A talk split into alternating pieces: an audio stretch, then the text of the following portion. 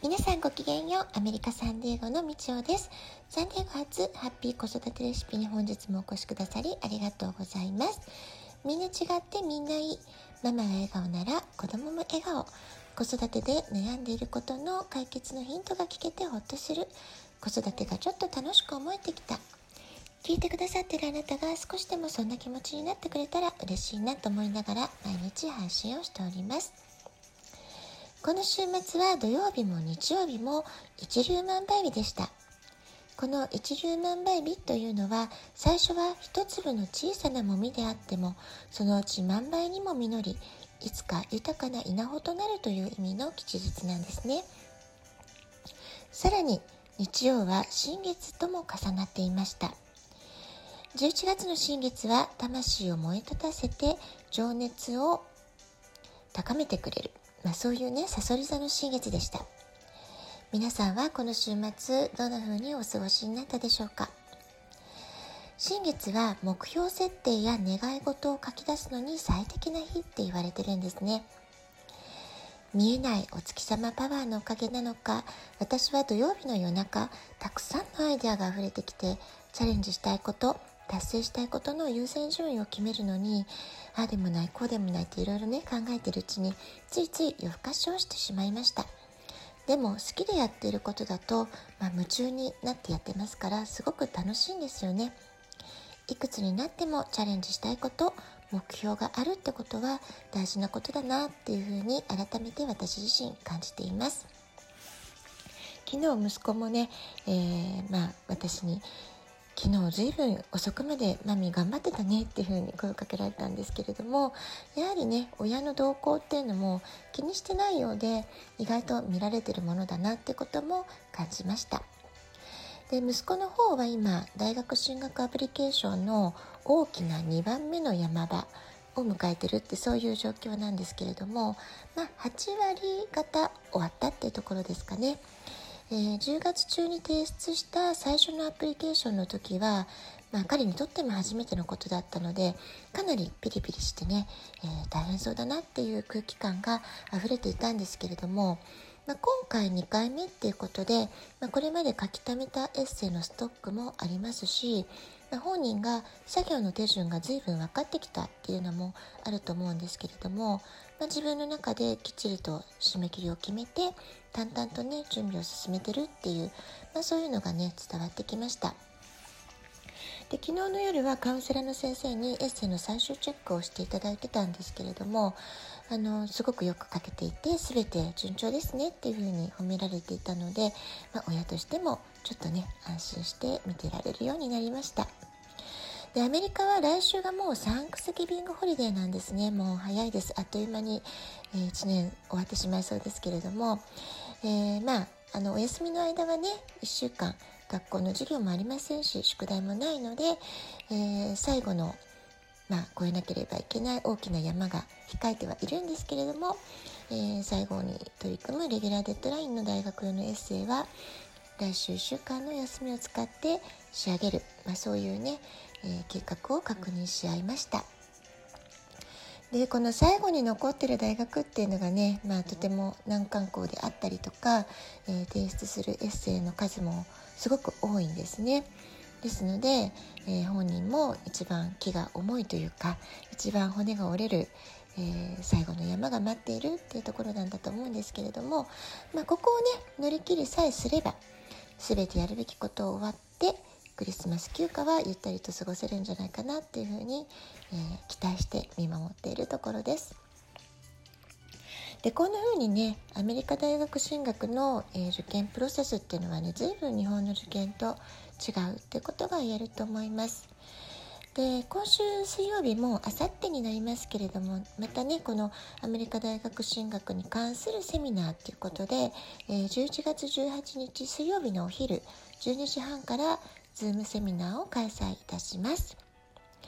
で10月のセミナーの時は私は MC ってことで司会進行役を、えー、させていただいたんですけれども、まあ、今回はね、え、第1部のスピーカーとしてお話をすることになりました。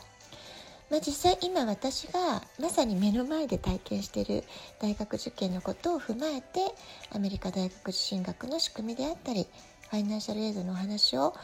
できるだけね分かりやすい形でお話ししたいと思っています。で今回も結構反響がすごくってですね先着50名様限定ってことで、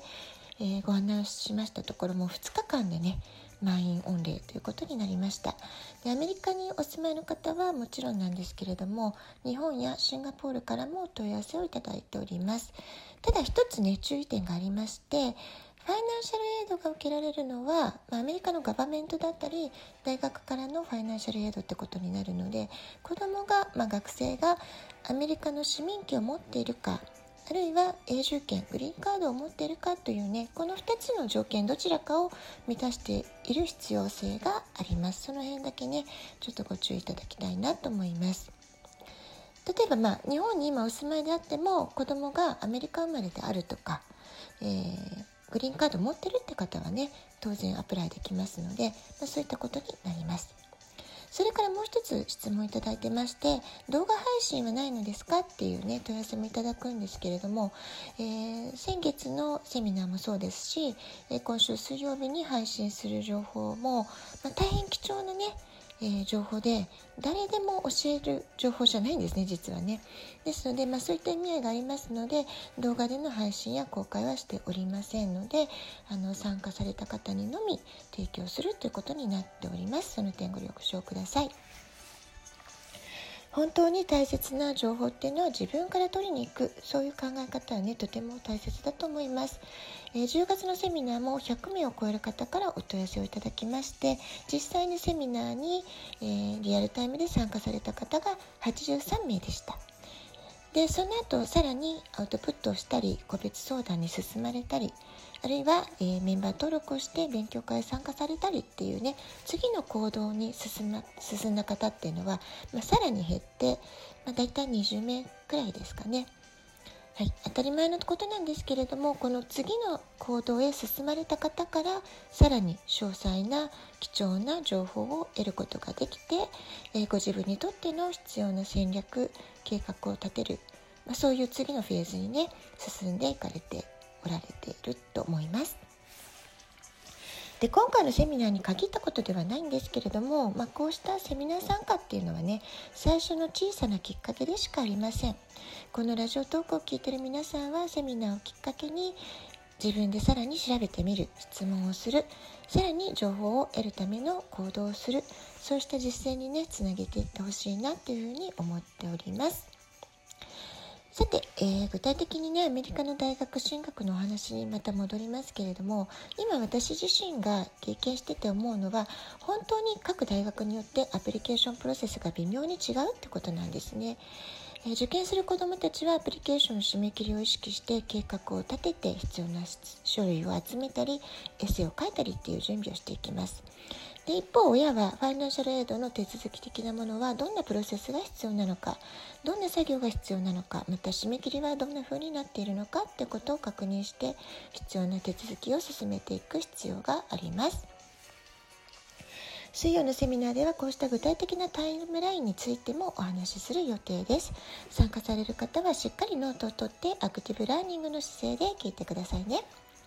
それから特に今回はどちらかというとまだ小さいお子さんがいる家庭の方に聞いていただきたいと思っています子供が小さい時は中学生高校生になった時のことなんてね随分遠先のことに思えると思うんですけれども意外にもあっという間にその時はやってきますアメリカの大学システムについて全く知識ゼロの方でも、えー、完全に深くね理解していただけるようできるだけ簡単で分かりやすい説明をしたいと思っています。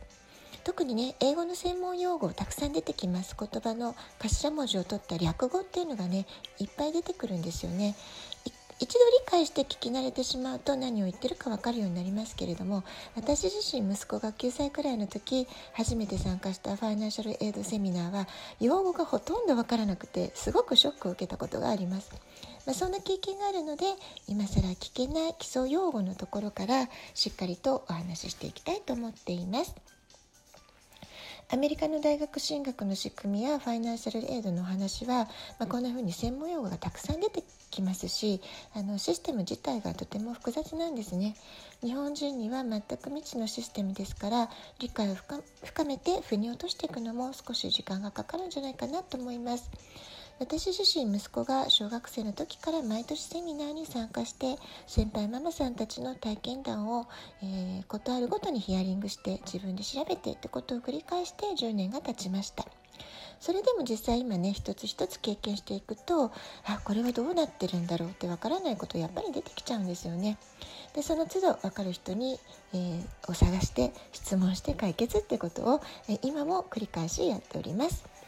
アメリカ大学の進学を考えているご家庭にとって、えー、今週の水曜日のセミナーがお役に立てるよう心を込めてお話をしていきたいというふうに思っています。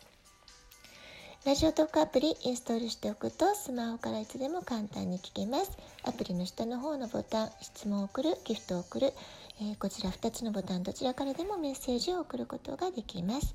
ラジオトークを聞いての感想、質問、子育てのご相談など、えー、お便りお待ちしておりますね。はい。では今日はこの辺で今日も素敵なお時間をお過ごしください。ごきげんよう。みちおでした。さようなら。